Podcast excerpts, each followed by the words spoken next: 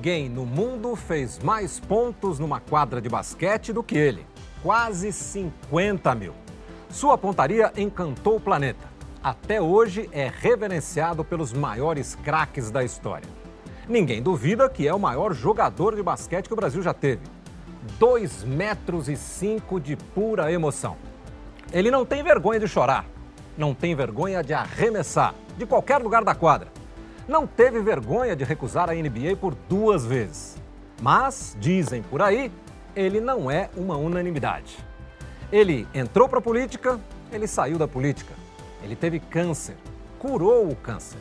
O grande círculo de hoje recebe Oscar Daniel Bezerra Schmidt, o Mão Santa, ou, para a dona Janira, o Casinho.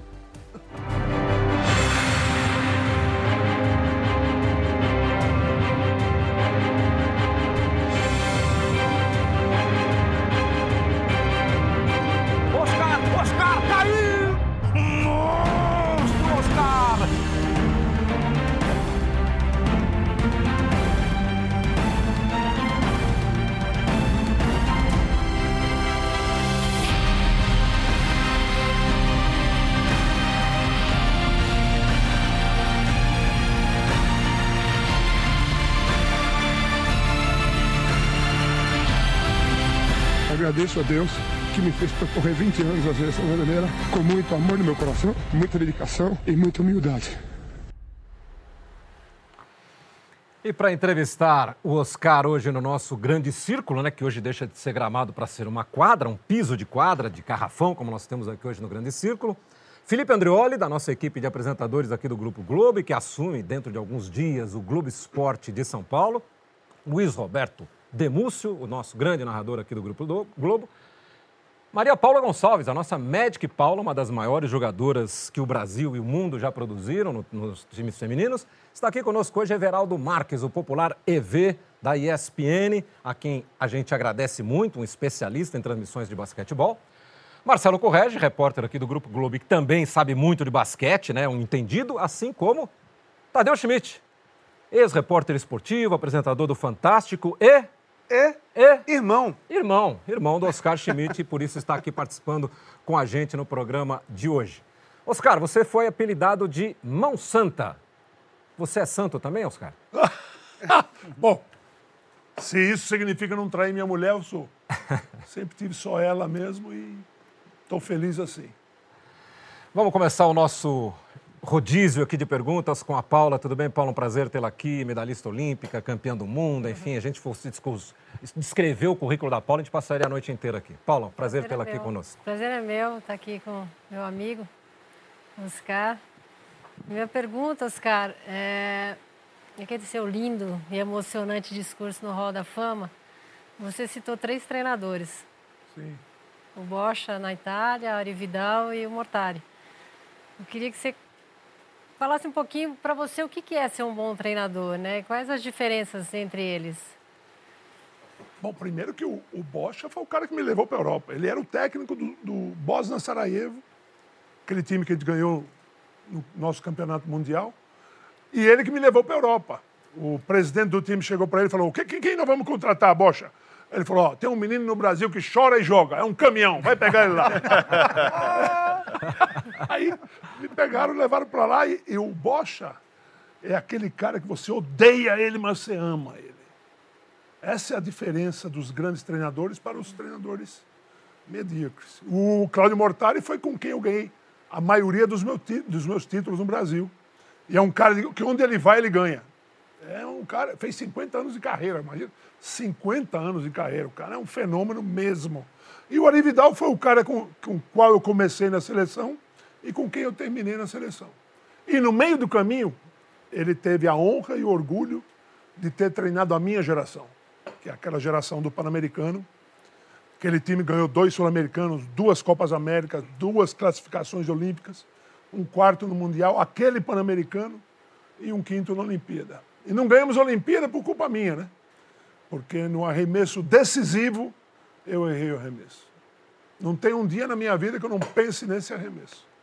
Porque eu me considero culpado de a gente não ter ganho. um- a gente ia ganhar a Olimpíada, a gente tinha mudado de nível.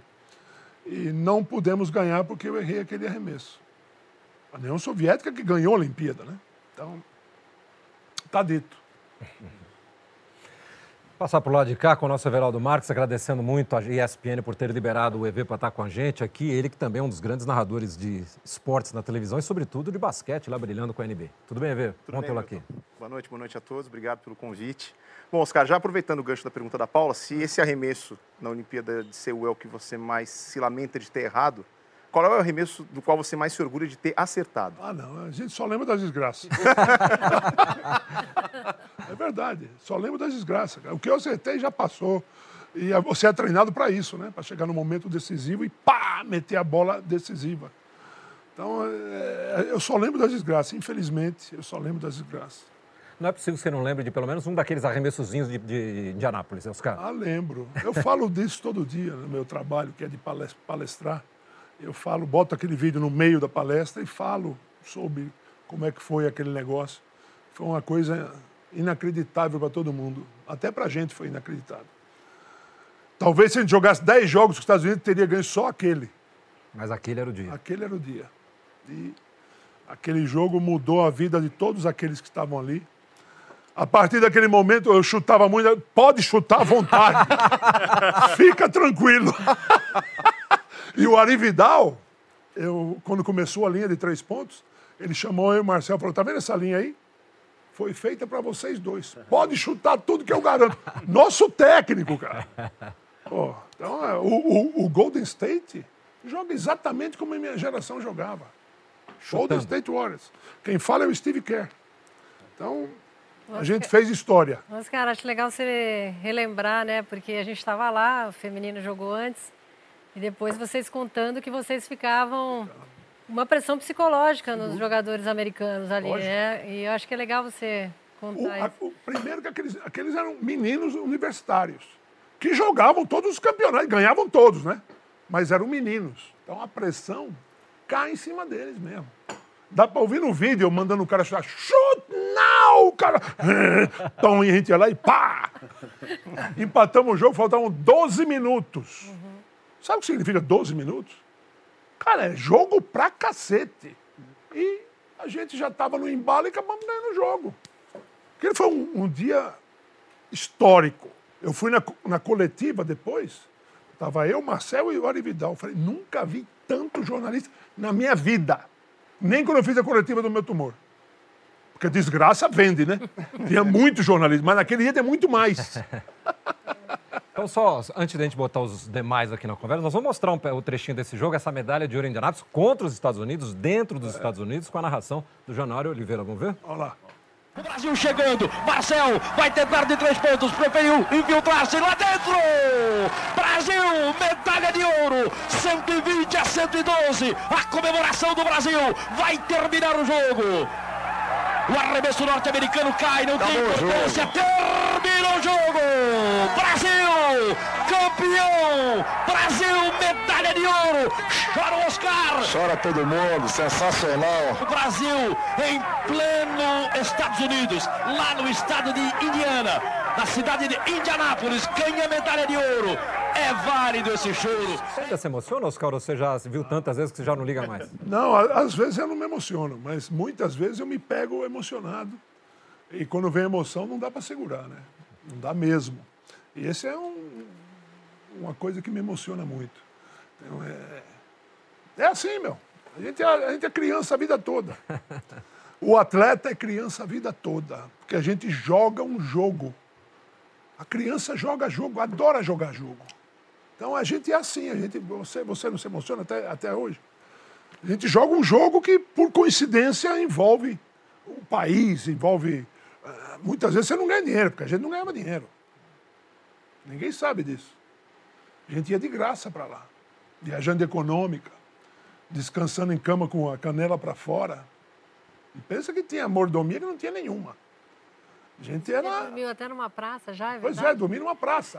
Depois da Olimpíada de Moscou, em 80, eu, o, o Sidney Dalroveri, do boxe, uhum. o André Stoff e o Cadum resolvemos fazer uma, um tour pela Europa.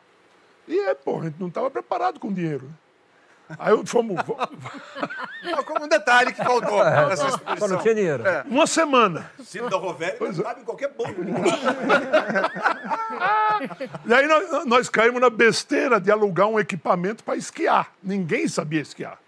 Tinha um negócio que botava atrás assim da, da bunda e a gente ia puxado por aquilo, chegava lá em cima, você resolvia. Eu só fui conseguir chegar lá em cima, pô, depois de umas 200 andadas naquilo lá. E faltou dinheiro, pô. E a gente ia para Londres ainda. Falei, porra, como é que nós vamos fazer? Vamos, vamos dormir na praça. E dormimos na praça, cara. Um frio danado. Pá, imagina, Zurique, era verão, mas fazia frio à noite.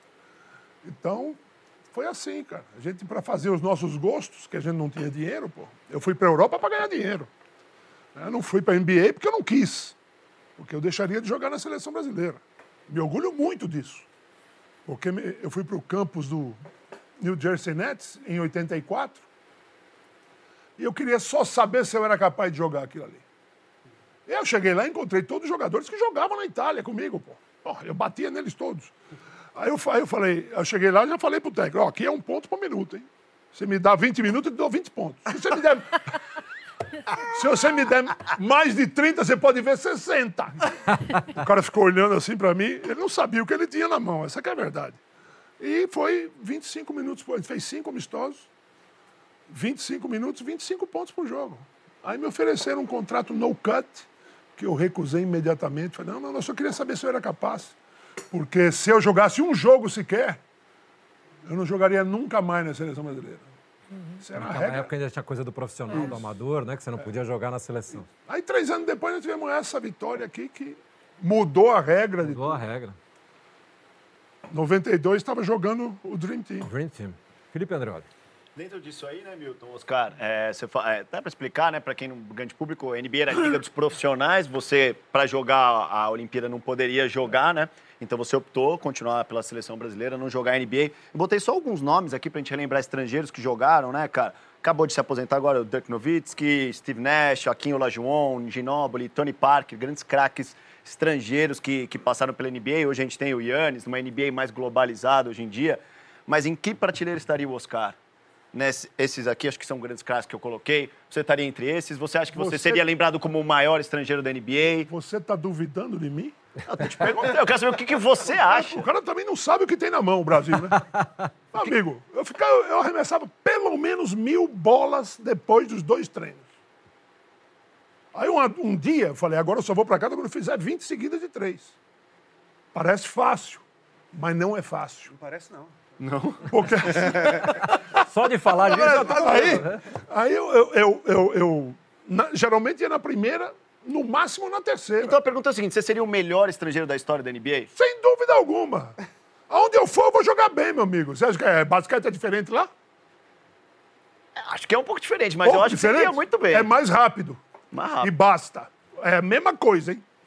Marcação igualzinha, porque os caras jogam lá e jogam na Europa também. Eu matava todos eles. Você estava melhor de três que o Curry? Na- ah, com ele ia ser briga boa. Oscar, conta contra quem você jogou em, no camp lá em, nos Estados Unidos. Ah, eu joguei contra o Charles Barkley. Dois jogos. Não me viu na quadra. Não me enxergou, não sabia nem onde eu ia. Aí eu metia a bola, voltava dando risada pra ele. É, é, é, aqui você não sabe quem eu sou. Mas eu sei quem você é. É, Charles Barkley, Dream Team. Bom. Ah, eu ia jogar bem, cara. Além disso, aí quando eu errava. 18, tom, 1, 2. 17, tom, 1, 2. Ah, uma vez fiquei duas horas pra, pra fazer os 20. E quando eu fazia o vigésimo, eu continuava, né? Pra saber até onde eu ia. Você lembra quantos você já fez seguidos? Sim, senhor. Quantos? 90. 90 bolas de três seguidas? 90. Com Olivia passando bola pra mim. Tem até testemunha. Duvido que o Curry fez isso. Duvido que o Curry fez Não, isso. não, Aí eu Fez no máximo 89. Aí eu Cleiton. Ele é, é, Holy Hand dele? É nada, rapaz. Ele treina pra cacete, esse moleque. Holy Hand. Oscar Schmidt, você, você e sua geração tiveram o poder de influenciar milhões de pessoas que continuaram apaixonadas pelo basquete. E eu penso que a conquista do Sírio no Irapuera enlouquecido é um divisor de águas para milhares ou milhões de apaixonados por esse esporte. que era o Mortário, o treinador, evidentemente. O Mortário ganhou tudo, né? Tudo, tudo. Tudo Fala um pouquinho desse, desse momento, do que representou para você essa conquista lá em 1979. Meu Deus. há longos anos atrás. Bom, primeiro que aquilo ali, para mim, era, era novidade. Pô. Olha, não é um, um clube contra o outro. Ali tinham cinco times. Pô. Não, seis times. Eram cinco jogos. E jogando com os melhores times. O campeão e vice da Europa ali. Então tinha o time dos Estados Unidos, o time de Porto Rico. Então foi um negócio brabo. Né? E interessante nesse jogo é o seguinte, que no final do jogo, dois pontos atrás, eu pego a bola num rebote, pá, falta em mim. Dois lances livres. Dois segundos para acabar, 20 mil pessoas na Miraporã, televisionando o Brasil inteiro. Mas eu estava tão treinado, eu também estava muito tranquilo. A bola tremia por conta dela. Eu estava tranquilíssimo. A bola tremia. A bola tremia. E nesse dia, o, o Cláudio Mortari fez um exercício de lances livres. No dia do jogo? No dia do jogo. E eu já não tinha dormido de noite, amanhã é a final do Mundial. E eu fui o pior do time. De noite me aparece esse lance livre e eu lá para decidir o Mundial. O Zé Galinha, que era o maior sacana do time do Zé Galinha, passa na minha orelha e fala: hoje, hoje de manhã você vai o último lance livre. Filha da mãe, cala a boca! Você quer ganhar ou perder o jogo, pô? Aí eu acertei o lance livre, fomos campeão mundiais. Ganhei, ganhei uma, uma bolada de dinheiro, aquele balde cheio de dinheiro. Não sei se era cruzeiro, cruzado, cruzeiro velho, cruzeiro mudava de dinheiro toda semana naquela época no Brasil. Eu aceitei o dinheiro. O que, que eu fiz? Torrei. Comprei o melhor carro do Brasil, uma Brasília. Adorava meu carro. Tinha roda gaúcha, som TKR e máscara preta que eu comprei na Galeria Pajé para economizar longe. Mas nesse campeonato eles levavam vantagem na beleza, né? É, exatamente. Olha, olha que até maravilha. identificar todo mundo. Opa, ali. fácil. Zé Galinha, Marcel, Mauri, eu e Marquinhos. Irmão- Mas esse não era o time titular. Por quê? O Sírio, dá licença. O Sírio levava uma vantagem. Porque entre o Marquinhos, Marcel e eu, a gente saía de 90. Dois americanos que passavam a bola pra gente. Era o Larry Williams e o Mike Doctor. E o Doddy era titular. Ou seja, o Mike era o americano, um reforço que ficava no banco desse time. Timaço. Timaço. Ganhou tudo, hein? Paulista, brasileiro, Ah, sul-americano e mundial. Pra gente, olha lá. É. Pois é. Não, e quando termina o jogo, a invasão, Aí, aí. Esses dois aí, lances livres você não esquece nunca, né, Não, Oscar? não, esse eu não vou esquecer. não vem me lembrando que eu não esqueço. Os dois choraram, hein? Os dois choraram. Não, o mais bonito o saiu. dessa imagem é a invasão de Invasão, campo, cara. É uma imagem que hoje não, é impossível, não tem mais isso. Essa talvez tenha sido a única invasão de campo que eu vi na minha vida. Porque não pode, hoje não pode mais. Pode, Segurança, né? Segura, Acho pode. que Isso é um só eu e Milton que é estávamos lá, né, Milton? Isso é um perigo danado. Você imagina a torcida do Flamengo invadindo? Imagina o que. Porra, vou te falar. Fala com o Regis. Oi, boa, né? Muito satisfeito daqui com vocês todos e com o Mão Santa, que inspirou tanto, tantas gerações do basquete brasileiro e mundial. A gente dimensiona pouco isso às vezes, está falando do Pan-Americano. O, o- o título de Indianápolis, de 87, saiu na capa do New York Times, teve uma repercussão enorme e até hoje, eu entrevistei o David Robinson recentemente, coisa de dois meses ele é comentado como uma referência, um ponto em que o basquete mudou e que se entendeu que a bola de três poderia realmente decidir partidas. Porque, isso frase do Robson, naquele dia a gente entendeu que uma bola de três arremessada a 40% de aproveitamento é a mesma coisa que uma bola de dois a 60%. Vocês tinham essa noção matemática de que a bola de três dava essa vantagem ou era algo empírico? Se o Ari Vidal chamou eu e o Marcel para mostrar a linha, para vocês essa linha aqui, hein? Pode chutar à vontade. Mas lógico que tinha. A gente não fazia contra-ataque. Ele parava de trás e arremessava. Dava tempo de pegar o rebote ainda. Mas como é que foi a reação dos outros jogadores a isso na quadra, quando eles começaram a ver? aqui? Primeiro que o nosso time, cada um sabia o seu papel, hein? Não tinha esse negócio de sair chutando que nem louco. Todo mundo sabia que eu e o Marcel, a gente ia chutar a maioria das bolas. Eu na direita e o Marcel na esquerda. Israel? Porra! Quiseram que todo mundo tivesse um pivô como Israel. Ele pegava o rebote e não ia pra cesta. Ele, cadê você, Oscar? Pum, dava.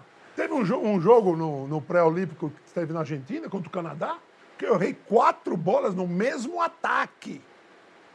Aí eu olho no Banco do Canadá, eles estão rindo, a torcida rindo. Eu falei, vocês vão ver o segundo tempo que vai acontecer. Meti seis seguidas. Aí o Steve Nash, esse que jogou no NBA, melhor jogador, falava, você vai ficar em casa, me aplaudindo, porque eu vou para a Olimpíada. eu era desse negócio de confronto, né? Adorava um confronto. Trash talker. Trash talk. Tadeu Schmidt Sim. falou que vai revelar segredos do Oscar aqui Ah, eu- hoje, porque conhece Esse cara eu não vou responder. Pode tirar ele. Mas antes eu queria mostrar ali. Pode tirar ele daí que eu não vou responder nada pra Mas ele. antes eu queria mostrar ali uma carteira de identidade, porque quando mandaram hoje no- na nossa equipe, lá no nosso grupo que estava preparando o programa, eu falei, não, esse não é o Oscar, esse é o Tadeu. É, a gente, a gente era, parece muito, né, a gente era da mesma forma. Eu falei, é o Tadeu. Aí. Esse é o Tadeu. Tadeu com cabelo, né? Olha como os caras tá bonito nessa Tá foto. vendo, tá vendo só? Era Um fase raro bonita. momento. Bonito dele. Tadeu, vamos lá. Diga, diga, neném. É, os caras não se falam assim, né? Você me quebra, você me quebra. Eu tenho a minha opinião, não vou revelar aqui, mas acho que vocês vão descobrir. É. Quem foi o melhor arremessador do basquete? Eu, te- eu tenho a minha opinião, mas não posso falar. É Larry fácil? Bird. Larry Bird? Larry Bird. Disparado. Disparado? Disparado. Eu, eu discordo. Eu acho que foi outra pessoa, mas tudo bem. Pode falar. Larry Bird é um fenômeno, cara. Sim. É muito simples você ter o Michael Jordan, que vai pra, pra cesta aqui. Não, não vou aqui não, vou aqui. Não, vou aqui mesmo. É muito simples. Agora um cara que não sabe correr, não sabe pular e joga melhor que todo mundo. Fenômeno. É, E é na que você que atualidade? você tá ali, né? Olha ele lá. Olha ele lá. Olha lá, ele lá. Não, Larry Bird. esse é o cara. E na atualidade? Ah, na atualidade, os caras do Golden State, né?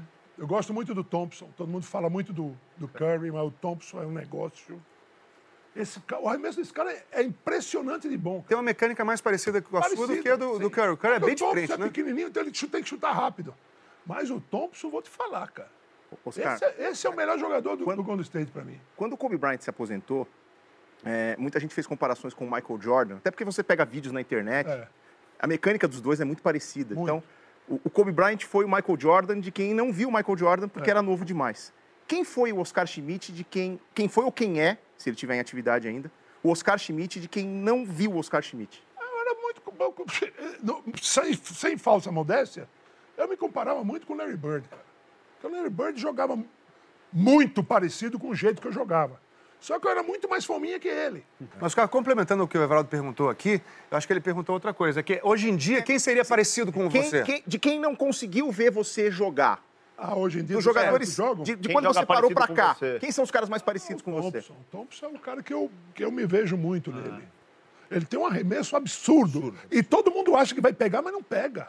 Você não pega ele. E, e não é rápido como, como o Curry. Ele pega o arremesso e faz na, na tua cara.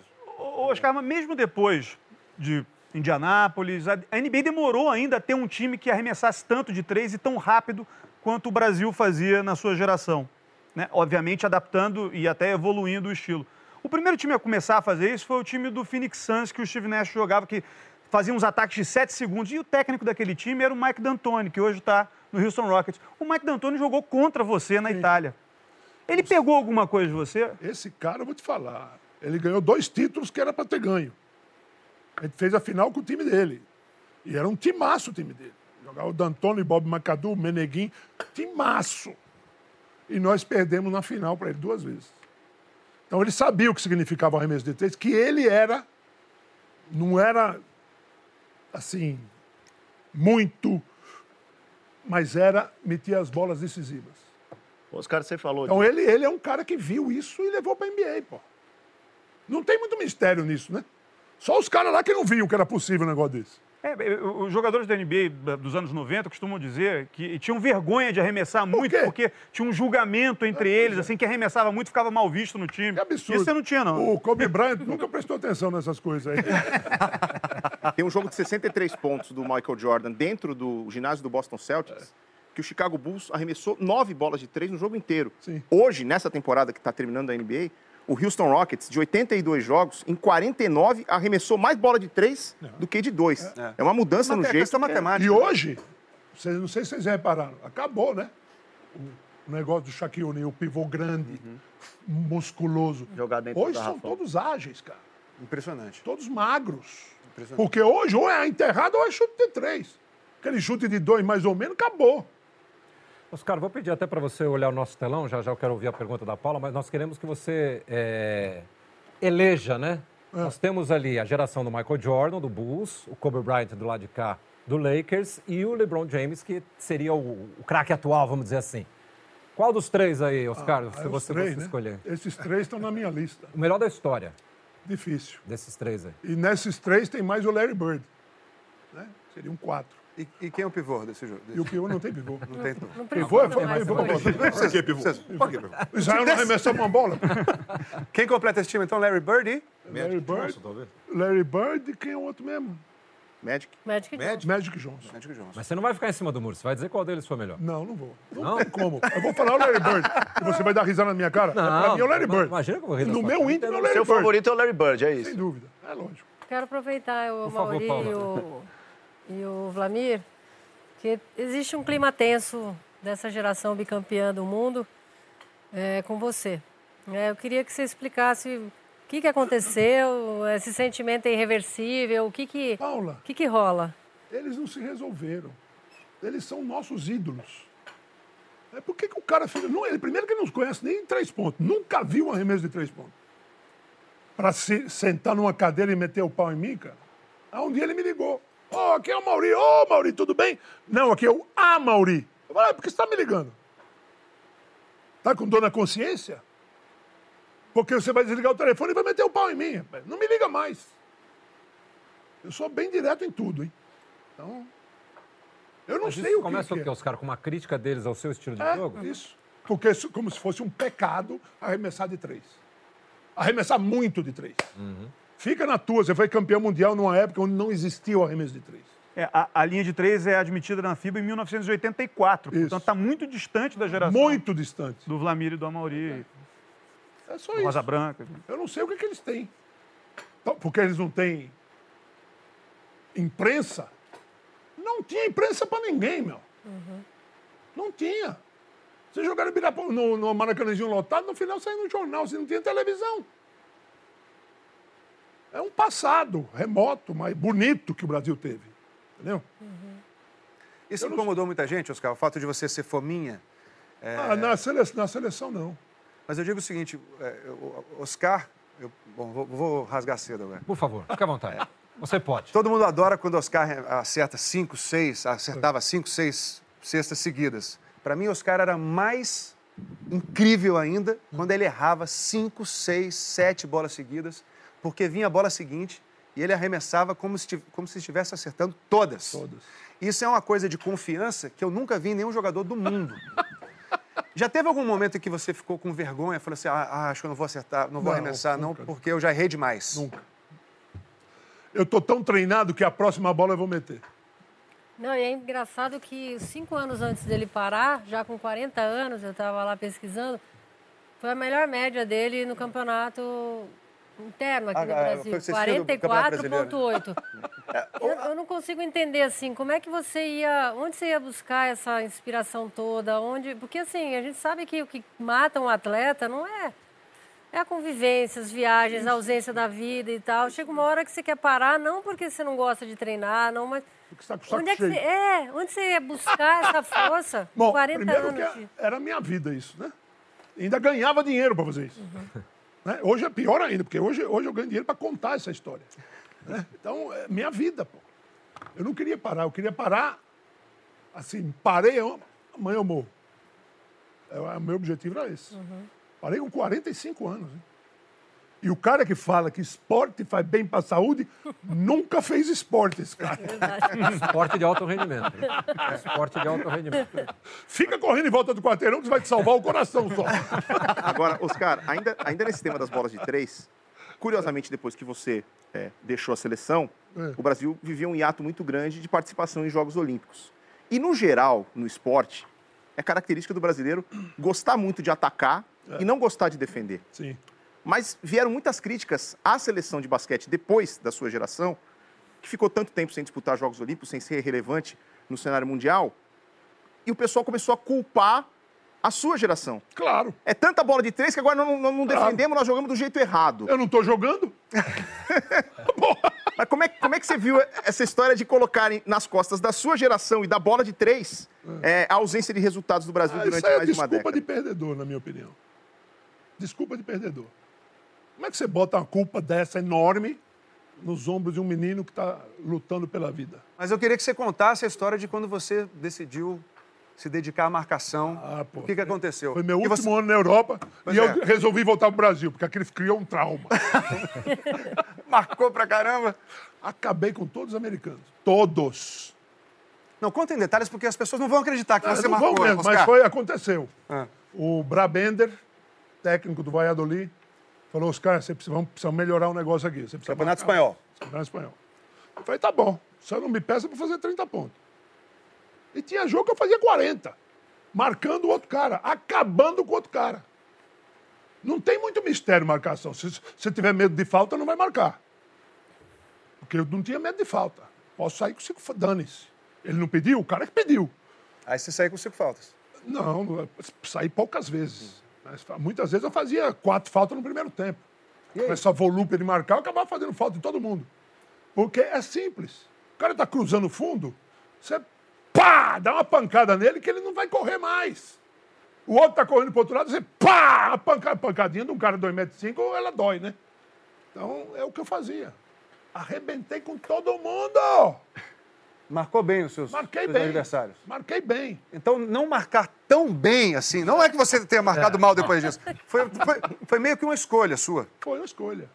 Aí um dia teve um jogo televisionado em Málaga. Eu cheguei e falei, ó, não fica olhando no meu jogo, porque agora eu sou um marcador. Aí os caras, porra, os caras falou, é verdade. Nesse dia eu fiz 49. 8 de 8 de 3, que é recorde até hoje lá. O, o Clay Thompson fez quantas? 11? 11 no Qual- pós-temporada. Ah, eu fiz 14 já. Fez 14. Mas era mais perto, né? Ô, ô, Tadeu, era mais fácil. Era mais fácil, era mais fácil, era mais fácil. Você é um, um grande ídolo do basquetebol, mas é um dos grandes ídolos do esporte do Brasil em todos os tempos, né? Então eu queria que você girasse a sua cadeira, nós vamos mostrar outros ídolos do, do esporte em outras modalidades. Eu queria que você dissesse. esse Quem daí- foi mais ídolo, esse- você ou o Pelé? Esse, ah, o Pelé, lógico. Pelé. Pelé é uma coisa de outro planeta. Esse cara parou uma guerra, cara, pra ver ele jogar. É verdade. Então, só isso já diz quem foi o Pelé. Vamos ver o próximo, então. Por quê? César Cielo. César Cielo. Medalha de ouro olímpica na natação. É. Igual, melhor ou pior?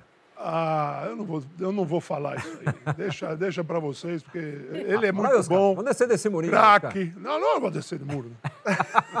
não. Próximo. Eu tô Melhor parecendo o Tadeu pior. de Costa. Dá uma olhada aqui, ó. Ayrton Senna. Esse foi um fenômeno. Esse menino aí, vou te dizer, Maior que você, não? maior. Ayrton Senna foi um negócio assustador de bom. Próximo, quem é o próximo ídolo que nós vamos mostrar aí? Giba do voleibol. Giba também. Maior que o Oscar? Pode ser, da opinião das pessoas, pode ser. Eu já entendi. O que, eles acham, o que ele acha maior, ele fala. O que eles não acham, ele deixa pra vocês. Entendeu? Vocês resolvam aí. Mais um aí, vamos ver quem é o próximo. Magic Paula. Paula, fenômeno. Paula, fenômeno. Oscar foi maior, menor ou igual? Deixa vocês também. E o último da lista, Neymar. Deus tá aí. me livre. Não, não. Não? Eu já vou virar as costas. É mesmo? Ah, Tem pelo amor de restrições a Neymar? Ele não sabe o que faz, pô. Ele não sabe o que faz. Como é que você aparece na, na abertura da Copa do Mundo com aquele cabelo dele? Fala pra mim. Pô, não, não, não ache que ninguém vai notar, porque vai notar. Você não é qualquer um, cara. Você é o Neymar. Melhor jogador de futebol do Brasil, cara. Ah, nem me fale, viu? Ou seja, para você a questão do ídolo, ele, ela transcende a questão técnica Sem dúvida jogador. alguma. Você Ou precisa saber que as pessoas estão te olhando, cara. Você não pode fazer nenhuma besteira. E essa é uma das coisas que o, o, o público olha muito pro ídolo. Olha demais pro ídolo.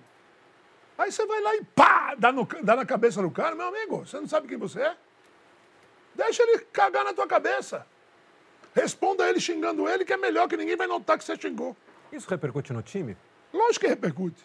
Sem dúvida alguma. Porque por melhor que ele seja, ele não é melhor que ninguém. Ele é melhor dentro do campo. Fora, ele é um cidadão normal. Você já teve momentos em que você se arrependeu da sua ah, conduta? muitas vezes. Uma vez, eu briguei com o Pi Sérgio, um jogador malvado, eu briguei com ele e humilhei ele em campo. E aquilo ficou na minha cabeça. Eu Falei, o que, que eu fiz? Que cagada que eu fiz? Esperei o time dele vir jogar. Isso foi no ginásio de Jundiaí, jogava no Corinthians. Aí eu fui lá no vestiário dele. Era Lula, o técnico. Falei, Lula, eu posso falar com os seus jogadores? Aí falei, olha, eu gostaria de ter a mesma oportunidade que, que, que- mas eu não tenho. Então eu resolvi vir falar no vestiário porque eu te humilhei, Sérgio. E peço desculpa na frente dos teus companheiros. Então muitas vezes passa isso comigo. Entendeu? Eu vou lá no campo, naquele negócio de correr. Pisa na bola. E piso na bola. Mas você acha Nesse que caso, isso, um Oscar- adversário, né, Oscar? Adversário. E com um companheiro de time, porque você tem um episódio em 2002 no Flamengo com o Ricardinho, no jogo contra o Campo, Sim. Que ele não te passa uma última bola, você vai pra cima dele. É. E não, aquilo- não, vou, não fui pra cima dele. É, você fala, você fala de forma agressiva com ele, e aquilo repercutiu muito depois. E eu sinto muito que essa geração que jogou contigo no fim da tua carreira tem um pouco de mágoa de você por conta dessa, Olha, dessa vontade grandes, de ter a bola o Os tempo todo. grandes jogadores, muita gente vai ter mágoa deles. Porque ele quer a bola sempre. Eu quero a bola sempre. Em qualquer situação. Não precisa ser no fim do jogo, não, hein? No meio do jogo, dá a bola pra mim, cara. Então, tem pessoas que vão falar: olha, olha esse grandão aí, olha, olha o que ele tá fazendo. Mas é o ânimo do jogo. Eu quero a bola pra ganhar o jogo. Eu não tô xingando ninguém. Entendeu? E isso aconteceu com o Ricardinho. Depois a gente ganhou o título, né? Abracei ele lá em Campos. E essas coisas acontecem mesmo. Aí um dia, um dia, essa geração que não foi para três Olimpíadas, e eu tacando pau nele, falei, meu amigo, por que, que eu fui em cinco Olimpíadas se todas elas teve pré-olímpico? E vocês não vão para nenhuma. Eu desci o cacete mesmo. Aí um dia me ligou o, o rapaz da Folha de São Paulo, os caras estão meio magoados com as declarações. Quer saber? Bote de novo a mesma declaração. Ponto. Não vou falar mais com você. Só contar Aquela uma, continua valendo. tem uma Que ela história tá valendo. desse período do Oscar no Flamengo, Milton e amigos, tem uma história muito engraçada que é, um dia você estava treinando e acho que você estava se sentindo um pouco mal, falou que estava cansado, o Rato e o Dedé Isso. falaram para você, ih, tá ficando velho, vai embora, provocaram você. Aí Posso você, contar a história certa? não é assim? Eu tinha, o- E teve sanduíche para todo mundo. não, teve, teve. Eu tinha o hábito de ficar treinando depois, né? Aí o moleque estava indo embora. Você está indo embora? É, eu tô cansado hoje. Tá bom, pode ir embora que eu vou arremessar 100 pra você. Amanhã você vai estar treinadinho. O moleque ia embora assim. Nesse dia, a gente já tinha treinado duas horas e eu estava indo embora porque estava morto, arrebentado. Aí o rato, não foi o rato e o Dedé, foi só o rato. Só o rato. O rato, ô Chimitão, fala, rato. Pode ir embora que eu vou arremessar 100 pra você. Falei, você não falou isso. você não sabe o que você está fazendo. Agora você só vai embora quando eu for embora. Melhor. O time todo só vai embora quando eu for embora. Chama o Olívia que já saiu do, do- do ginásio. E o Olívia voltou. E das outras categorias também, os meninos da base também ficaram arremessando, né? Entrava, eu falava, pode entrar aí para arremessar também. Liguei para Cris, ó, passa na lanchonete do Flamengo, compra tudo de comida que tem. Ela veio com uma bolsa que não aguentava carregar. Isso era meio-dia. E acabou seis da tarde. Acabou, acabou. Não, cinco e meia, eu falei assim, agora pode tomar banho que nós vamos treinar duas horas. Eu acho legal essa história da Cris, porque eu acho que a Cris é Ah, uma ela peça importante na, Ela na sua vida, né? E você está falando de arremesso, todo mundo tendo que Ela é arremessar. gandula. Ela era sua gandula quando vocês começaram a namorar. A gente, eu- a gente começou a namorar, eu tinha tido um rompimento de ligamento. Talvez eu não jogasse mais. E aí eu ficava, o, o médico falou para me fazer esse exercício, eu ficava na frente da República de atleta, eu tinha 17 anos, fazendo para a gente. Aí passou a crise, eu, uau! Era moda esse fio-fio. E eu passava de novo, ei, nada. Ela me via sair cedinho com os meus livros, de muletas para pegar ônibus. Ela pegava o mesmo ônibus que eu. Então a gente acabava conversando no ônibus, dando risada no ônibus. E esse negócio de amizade entre homem e mulher não existe. Só se um dos dois for muito feio, mas existe. E a gente era bonitinho, você viu que eu era parecido com o Tadeu. Começamos a namorar. Tirei o gesso, meu pé inchava muito, e eu ia treinar sozinho. E treinar basquete sozinho é um saco. Só é bom se você acertar toda, porque ela volta na tua mão a bola. Aí você errava a bola, tum, tum, tum, tum, tum, tum, tum. Cris, eu fico lá sozinho, pô, não converso com ninguém. Você podia ir lá pra gente conversar um pouco. Você pode até passar a bola pra mim, se você quiser. Você queria uma catadora de Isso bola. é legal. Ela foi o primeiro dia. Ficou com o braço doendo, nunca tinha feito. Deixa eu acabar, deixa eu acabar. É rápido. Voltou uma semana passando bola, um mês passando bola. Eu falei, pô, eu vou casar com essa mulher. Isso já era no Palmeiras? Ah, Oi? Isso já era no Palmeiras? Era no Palmeiras. Tá, Eu queria que você voltasse um pouquinho mais e contasse da- do seu início em Brasília. Porque não é, muita gente, não é muita gente que conhece a sua história, que sabe do seu início em Brasília. tem um episódio E quais incrível. pessoas lá foram importantes? Primeiro que o, o- o Zezão, que era o prof- meu professor de educação física, era o mesmo técnico da unidade de vizinhança. Aí ele falou, Oscar, eu sou técnico lá da unidade de vizinhança, você podia ir lá para ver se de repente você gosta. Eu falei, eu não gostava de basquete. Meu negócio era futebol. E não dava, tamanho todo e não era dava futebol. muito certo, né? O- eu cheguei lá e o técnico da minha categoria era um cara que fazia uns exercícios muito estranhos. Ele botava assim uma fileira de pedrinha, e eu tinha que ir driblando a bola com a mão e pegando a pedrinha com a outra. Depois ele botava umas cordinhas, umas cadeiras que eu tinha que passar por cima e por baixo da cordinha. Um dia eu estava arremessando a bola e falou, Oscar, você está vendo a cesta? Não. Levanta a bola. Ah, agora eu estou vendo. Arremessa assim. Eu falei, mas assim eu não vou acertar nenhuma. Ele falou, mas começa certo que um dia você vai acertar muitas bolas. Esse cara era um japonês. Laurindo Miura. Me coordenou, aí o negócio explodiu. E, e é o segredo do seu arremesso, né? Porque com a sua altura, Aqui, soltando a bola de cima, Não tem assim, como marcar. é muito amigo. difícil de Não arremessar. tem como- Eu, com o pé assim, de três pontos, eu meto a bola. Oscar, nós precisamos encerrar aqui o nosso primeiro bloco, mas antes eu queria que você mais uma vez olhasse para o nosso telão. Vamos. Quero que você agora escolha. Agora tá facinho para você escolher. Vamos ver, vamos ver. Entre os melhores times que a gente elencou da NBA aqui, o Celtic do Bird, Ah, difícil. o Chicago do Jordan Difícil. e o Lakers do Magic Johnson. Aqui tem um, um dilema. Um dilema, vamos Um aí. dilema. Por quê? Eu sou torcedor do Lakers, Mas que ganhou muito. E no Boston tinha o Larry Bird. Larry Bird que é o E seu o Chicago favorito. ganhou meia dúzia de títulos. Então, Agora, como é que pode? O melhor do mundo ganha três títulos, agora eu vou jogar beisebol, hein? Dá licença. O que, que é isso, pô? Não faça isso comigo, pelo amor. O cara é o melhor do mundo. Dá licença que eu vou jogar beisebol. Era pedido do meu pai. O que, que é isso, cara? Não pode fazer um negócio desse. Voltou e ganhou mais três. Voltou, ganhou mais três. Agora, esse outro time que a gente vai botar aí, pode superar esses três aí que você não quis dizer quem foi o melhor? Vai. Ah, sem dúvida. Tá na linha? Tá na linha. Esse time aí, vou te falar. É a quinta final seguida deles, hein? Quinta final. Posso complementar que está no tema? Por favor. Você foi Vai draftado pelo bloco. New Jersey Nets, foi homenageado pelo Brooklyn, Nets, Brooklyn, com a camisa. Você é torcedor do Lakers.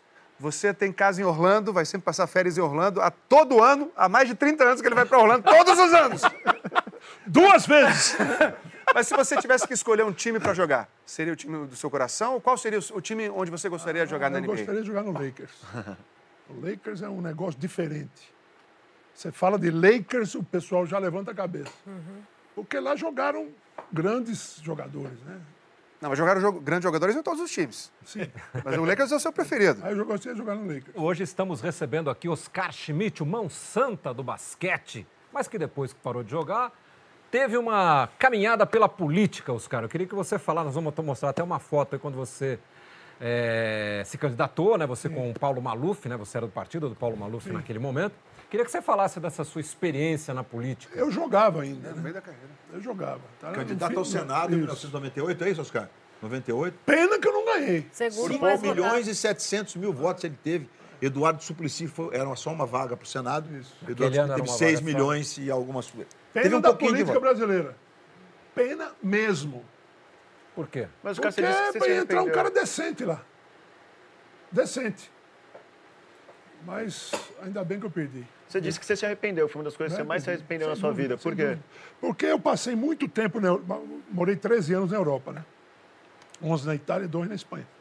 E né, da metade para frente, eu falei, e aí, o que eu vou fazer? Acho que eu vou ser presidente da República. Meu objetivo não era ser senador, era ser presidente. Eu queria ser presidente do Brasil. E aí eu cheguei na política, eu vi como que era, né? Ninguém faz nada de graça. E perdi, ainda bem que eu joguei mais cinco anos depois daquilo lá. E não é lugar para mim. Ô, Foi em Mitz, 98 isso, hein? Se você me permite, Oscar, Tá fazendo 21 anos agora. Você. é, a gente está num momento muito polarizado politicamente no Brasil. É, duas em uma. O que, que você está achando do atual governo? E a gente vê muitas pessoas públicas se posicionando, mas poucos esportistas se posicionando. Você acha que os esportistas tinham que se posicionar mais? Você acha que eles têm que manter como eles fazem? Eu como é que não você acho vê? nada. Eu digo o que eu, a, minha opinião de, de, de, de, de- Brasileiro. de votante. Cidadão. Cidadão, isso mesmo. Eu estou muito otimista com o governo do Bolsonaro, com o governo do Dória, porque são duas pessoas isentas de qualquer coisa. Não mistura o filho dele com ele. O filho dele é outra pessoa. Então eu estou muito otimista que vai passar a reforma da Previdência. Previdência. E que, Previdência, que vai, nós vamos ser um país melhor. Alguém precisa dar algum, algum, alguma chacoalhada nesse negócio. E esse é o, é o Bolsonaro que vai fazer. Não imagino ele roubando. Só faltava essa também, né? Aí, se ele roubar também, acabou. Acabou o mundo. Mas você imaginava o Maluf quando você se abraçou com o Maluf ali? O na- oh, deixa eu ver. Tava- tinha aparecido ali há pouco. Mas o Maluf foi o único que me deu chance, cara. Por todos os defeitos que ele possa ter, e tem, foi o único que me deu chance. Agora, quais seriam as bandeiras do presidente Oscar Schmidt? Eu, eu tinha muito. Eu gostaria muito de brigar contra as drogas. Muito. Porque eu já vi gente, pessoas boas, arrebentados com esse problema. Então eu ia brigar muito contra a droga. Esse era o meu, meu moto. Aí não deu certo também, também. Quem que vai interessar qual era o meu objetivo? Para a gente conhecer os seus, seus, seus, pensamentos dúvida. a respeito do Agora, do Senado para a presidência, é um pulo, né? Deputado federal, é só o Bolsonaro conseguiu. Agora, Oscar, você, nós citamos aqui no bloco anterior duas questões, duas finais, dois momentos históricos que você participou no basquete. O de Indianápolis de 87 e você se referiu, a gente mostrou até fotos aí do Campeonato Mundial do Sírio. Qual dos dois momentos foi mais importante para você? Ah, o, o Pan-Americano, pô. O Pan-Americano foi um negócio diferente, cara. Porque no, no de clube, você sabe que você pode ganhar do outro time. Você jogar bem, você ganha. Mas aquele time, ninguém imaginava que ele fosse ganhar. Ninguém, nem a gente. Como eu falei, se tivesse 10 jogos, a gente ia ganhar só aquele. Entendeu? Era, era uma coisa muito difícil, jogando na casa deles ainda. Né? Então, foi disparado o Pan-Americano. Para a gente falar um pouquinho de, da, da, da- da tua família, aliás, você abriu o programa fazendo uma estação familiar Sim. de fidelidade, que é absolutamente admirável. Sim. Você, quando você quebrou o recorde do Carim de pontos, de recordista mundial de pontos, se eu não estou enganado, você pode me corrigir, foi num Fla-Flu. Foi. E numa das suas declarações você disse: Me arrependo de não ter trazido meu menino, o Felipe. Tempos depois, num jogo contra o Mogi das Cruzes, você jogou com ele. Ah, tá e os demais. últimos cinco pontos do jogo foram marcados por ele, uma bola de três. Um cara de pau incrível. né? Eu tava me vendo enquadra. nele. Então, imagina. Pô, Sou eu esse moleque. Ele enquadra, ele que arremessou. E- e o detalhe é o seguinte: não é só acertar a cesta de três pontos.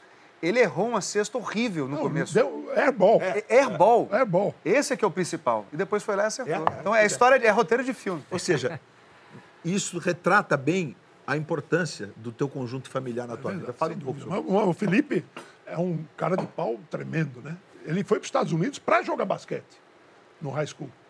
E jogando basquete, ele acabou campeão da Flórida, que é o maior título que você pode conseguir no, high school. E eu estava lá vendo ele jogar. Ajudei muito ele a ganhar aquele negócio. Porque é jogo de criança, pô. E eu via as pessoas comentando, apontava para mim e tal. Aí, uma meia dúzia de jogos, parava o jogo lá, tempo, o Felipe vinha me, pai, os caras estão estão falando que vão te tirar do ginásio. Eu falei, porra, beleza. é o que eu queria ouvir, já ganhamos o jogo. Ajudei muitos eles aí. Eu falava pra ele, porra, vocês jogam mal e ganham. Vocês vão ser campeões, pô. E foram campeões, e ele foi o melhor jogador das finais. Foi uma- aquilo foi um- um- outra emoção grande na minha vida, ver meu filho vencer. E depois ele foi para a faculdade e ele parou de jogar basquete. Né? Oscar, diga, Paula, por favor. Você, depois que você descobriu a doença, o câncer, você acha que você é uma pessoa diferente hoje? Antes eu morria de medo de morrer. E com aquele negócio lá eu perdi o medo de morrer.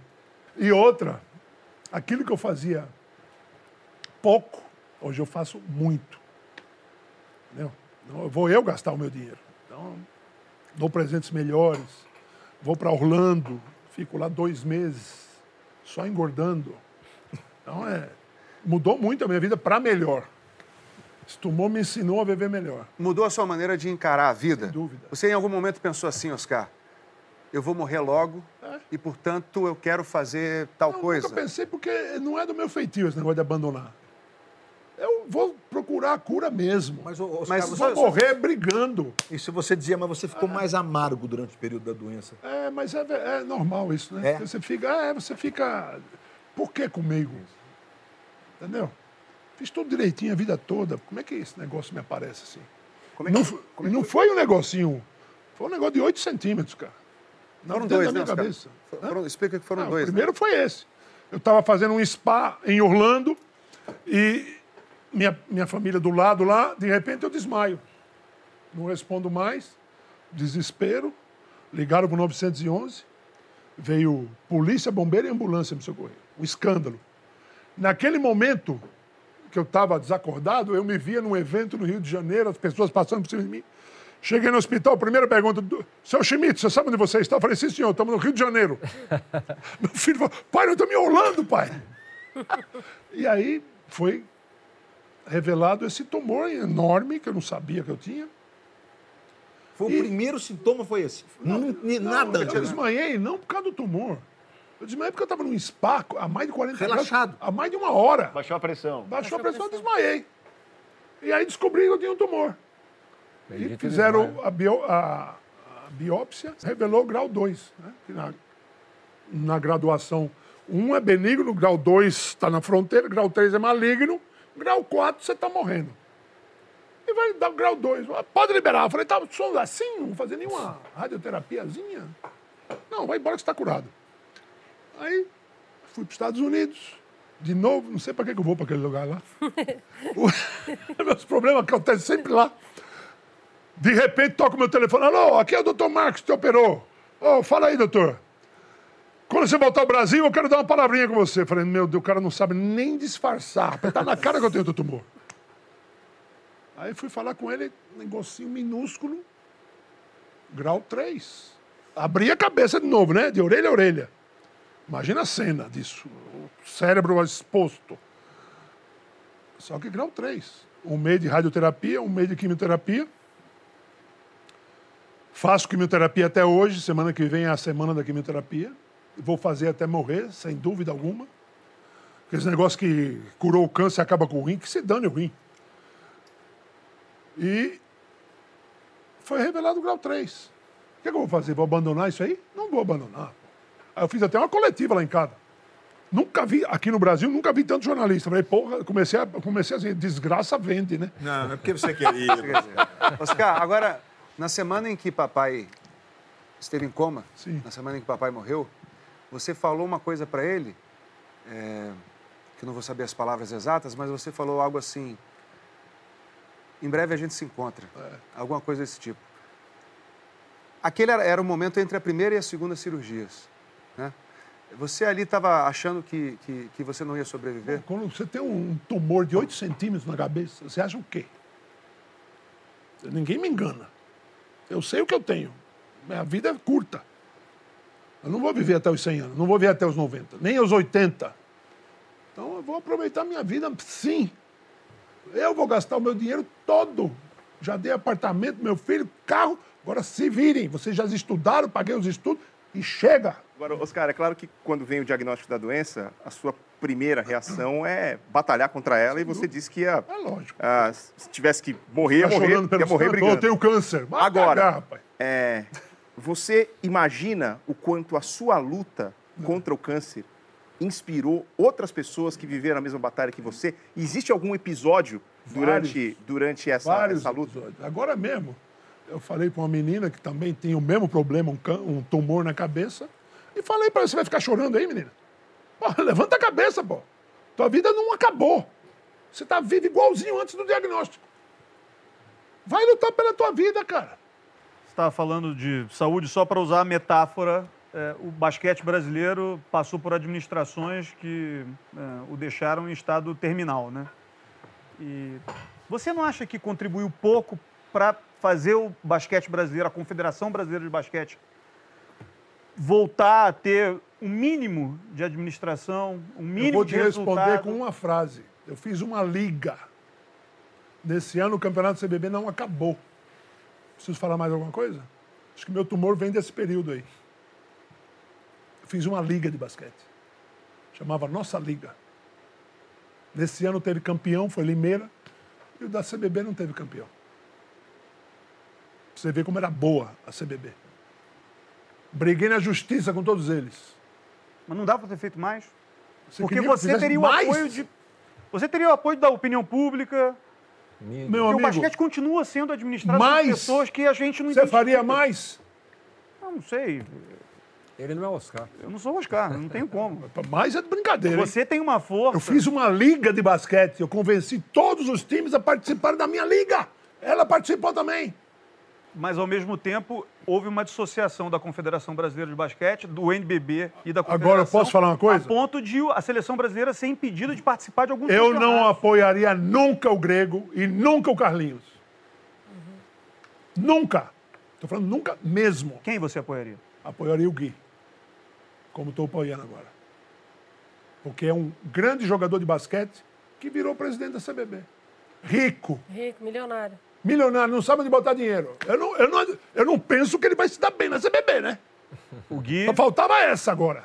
Então, o, o Gui, fala um pouquinho mais do Gui. de- de- Ah, o Gui, é- o Gui é um- uma pessoa de ouro.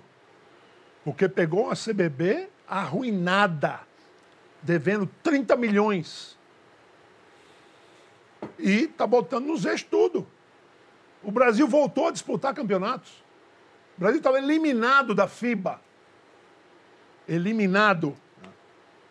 E o Gui está botando tudo em ordem.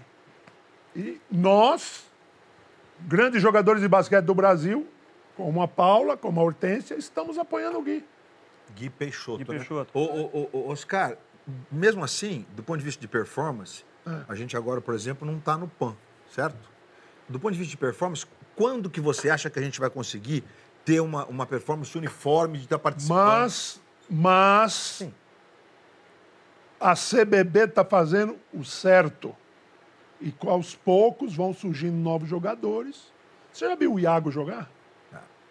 Esse moleque é um fenômeno, cara. Mas é liso de um jeito que os caras caem sentado. Ninguém marca o cara. E apareceu porque o Petrovic veio lá da Croácia e viu esse menino no banco do Paulistano. Porra, é titular da seleção hoje. Então, são essas coisas que vão acabando dando certo. O, tem um otimismo danado também, hein? Né? No Bolsonaro e no Gui. Que o Brasil vai mudar no- na política e vai mudar no basquete. Já está mudando, né? Você acha que essa derrocada ela vem assim porque também foi técnica, porque a gente não tem grandes jogadores? Você acha que falta eventualmente personalidade nos nossos jogadores? Você acha que por esses caras estarem jogando na NBA ou em outras ligas isso prejudica? Por que, que você acha que o Brasil saiu do o basquete saiu do segundo esporte do Brasil para hoje não tá provavelmente acho que nem entre os, os quatro fatalmente não tá. Ora, primeiro que o, você, jogador, tem coisas que o técnico precisa falar. Eu comentei um jogo, eu comentei a Olimpíada pela Fox. E teve um jogo lá, Brasil e Argentina. O jogo da morte. Decisivo. Jogo da morte. Estamos na frente, três pontos. O que, que você tem que fazer? Faltam menos de 24 segundos. Tem que fazer a falta. Nós não fizemos a falta. Aí deixamos o cara arremessar, errou, Pegou o rebote. o menor jogador em campo, o Campasso, pegou o rebote. Passou pro Nocione livre, o Nocione empatou o jogo. Mas Não quer que eu fale nada? Porra, eu vou falar porque eu tô vendo o que tá acontecendo. Não precisa falar só assim, ah, eu tô adorando o jogo do Brasil. O que, que é isso? Comentarista bom é quem fala o que está acontecendo. Isso é um assunto. A outra coisa, que é a mais grave de todas, o nosso técnico é argentino. Você sabia disso? O. Amanhã. E o cara chega de um, de um momento onde ele é campeão olímpico e vice-campeão mundial. Porra, beleza. Chega aqui e não faz nada. Por favor. E você ainda é argentino? Porra. Nada contra a Argentina, mas, porra, brincadeira. Mas a rivalidade é grande, Brasil e Argentina. Oscar, ele levou o Brasil para a Olimpíada depois. A única coisa boa que ele fez. Única. Porque Pan-Americano não classificou nem para semifinal. Mas você acha que ele ficou devendo como técnico ou é o nosso Como material humano? técnico. Por que ele não é mais técnico da Argentina? Por quê? Você acha que houve algum problema dos jogadores com ele? De relacionamento? Ele me impediu de ver o treino da seleção. Rubem Manhano. Rubem Manhano. Chega lá para ver o treino, você não pode entrar. Mandou, mandou alguém falar, porque ele não tem coragem de falar. Mas você conta técnicos estrangeiros no Brasil? Só, mas depende. Esse menino agora, ele tem humildade. Entendeu? Ele fala comigo, fala com, fala com o Marcel, fala com a Paula, fala com todo mundo. Duas coisas. é, so- Sobre, sobre o Rubem Manhã. É sobre o Manhano, eu fiquei É, intrigado é, com fiquei isso também. intrigado. Por que, que ele não deixaria você entrar? Eu, eu não Pergunta para ele. Isso. Pergunta Mas você nunca soube nada? Não, eu não vou nem perguntar. Eu vou perguntar por que você não me deixou entrar? Imagina, Você tinha um- feito alguma crítica a ele antes? Eu tinha coisa feito as minhas críticas de comentarista. Agora, por isso eu não vou ver o treino da seleção? Claro que não. Não faça isso comigo, velho. Oscar, nós estamos indo para o final do programa. Eu queria que você falasse sobre esse anel grande que você tem no dedo. Ah, isso aqui é, é a maior premiação que existe no basquete. Entre parênteses. É o Hall da Fama nos Estados Unidos. Tá, passa pra ele ver. Pô, eu ia pedir, ainda bem que Você ele precisou. não- Ai, meu Deus! Meu Deus! Legal. Acabou de quebrar o anel. Imagina se sai a pre- pedrinha. Você que deve ser que passou mal, Oscar. Pedrinha, não tem Passou mal. pedrinha. Deus do céu. Eu juro pra você. mal aqui. Meu Deus, estão todos os brilhantes aqui. Deixa eu ver se não caiu O nenhum. Rubi tá aí. Ai, Gelson, eu tô até suando, rapaz. Meu Deus do céu. Produção, traz um guardanapo. Ai, meu Deus. Eu sei que eu tô passando mal aqui, acelerou meu coração. Chegou a 170, que nem o seu coração. O meu tá assim agora. Recebi um comunicado da ele- direção que você pode passar no RH. tá?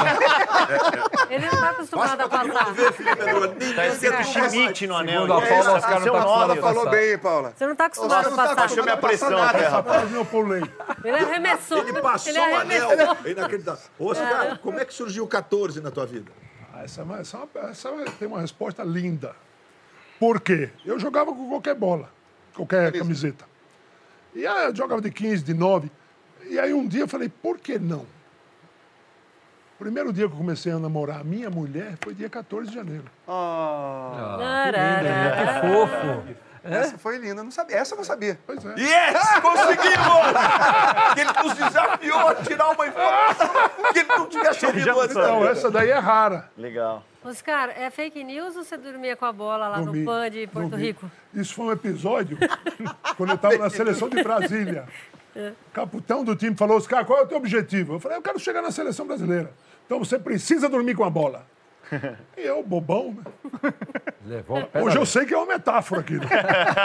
Mas na época eu dormi com a bola uns seis meses. E eu dormia Seis também. meses, é, cara? dormi todo dia. Mas não lá no. PAN, lá no PAN, Não durmo com a bola. lá no PAN. Milton Leite, senhoras e senhores. Vai, Oscar. Alô, Oscar. Lá vai. Não faz isso. Não? Por favor, passa com muita calma. É lindo e resistente, Eu nunca Oscar. caí no chão. A Acabamos de comprovar. chão. É lindo e resistente. Acabamos de comprovar. Maravilhoso, não caiu nada, Ô, graças a Deus. E no Hall da Fama, né, Milton, temos Oscar Schmidt, representando o Brasil, temos Hortência também, que está lá, e o Biratã, e deveríamos, concorda comigo ou não, Sem Oscar? dúvida alguma. Ter Magic Paula. Marcel, E o Nossa, Marcel já parei há também. 20 anos. Marcel também. isso é brincadeira. Marcel também. Ô, ô, Oscar, a gente achou que você ia chorar no programa, porque você achou- tem fama de mas chorão. é você sabe que eu eu- até ah, pedi para a eu- contra-regra trazer um monte de lenço ainda. Não, não vamos nem usar, né? Não dá tempo para isso. Então, então eu queria que você Tem visse. que pensar Então, na próxima resposta. então nós vamos ter que usar o nosso arquivo para mostrar um pouco de você chorando ali. Então nós temos uma despedida da Vai lá. seleção brasileira ali, quero ver. Mas é covardia também. Agradeço a todo mundo que mandou Ernesto, para mensagem pra mim cabelo aqui. ainda. A todo mundo que foi ver algum jogo meu na minha vida, que torceu por mim, e até os críticos que me fizeram virar sempre maior e sempre superar os momentos mais difíceis. Agradeço a Deus que me fez percorrer 20 anos na seleção brasileira com muito amor no meu coração, muita dedicação e muita humildade. Muito obrigado, Oscar, por tudo que você fez pelo basquete brasileiro. E assim, nós nos despedimos de Oscar e o basquete masculino deixa as Olimpíadas de Atlanta 96. Aí é boa, hein? Ele tinha cabelo e você também tinha um pouco ali, né? Tinha, eu tinha. Nesse, Você estava achando que era o Tadeu e era o Ernesto Palha. Porque nesse- nesses jogos, o Oscar quebrou o recorde De pontos. de 1.093 pontos em Jogos Olímpicos. Mas o curioso desse dia é que ele estava bravo, com a atuação da seleção e quando os jogadores foram reverenciados, ele não gostou muito, não. ele queria ter. Ele tinha pedido o jogo, pô. Fazer festa depois da derrota? Você quer essa despedida? É. Só para fazer a última encerrar, coisa? claro. Se você, daqui a 50 anos, quando as pessoas tiverem que se lembrar de Oscar Schmidt, como você gostaria que as pessoas se lembrassem de Oscar Schmidt? Ah, no cara que treinou mais que qualquer um nesse planeta. Não dá tempo de treinar o que eu treinei. E tenho um orgulho danado disso. Pra gente encerrar, Oscar, faltou alguma coisa aqui que nós não perguntamos? Alguma inscrição? Tá tudo certo? Tá tudo em ordem. Então tá Continuo amigo de todos, hein? bom. Ufa! Conseguimos isso Mesmo também. eu que derrubei esse anel aí. Até você me tô com moral. Quero agradecer muito aos queridos companheiros, principalmente Erivaldo Marques, liberado pela ESPN, a nossa queridíssima Magic Paula, uma das grandes do nosso basquete também. Oscar, foi muito bom tê-lo aqui. Muito obrigado, Obrigado. pela sua atenção. Foi um sua- ótimo, tá vendo aqui? Foi muito melhor, porque você riu o programa inteiro, Sem então dúvida. foi bom, né? Eu sou, mas eu sou, eu sou aquele cara que é, é bravo, mas também tem um coração mole da porra. Que bom. Obrigado, Oscar. Obrigado, amigo de casa. Até a nossa próxima edição do Grande Círculo. Até lá.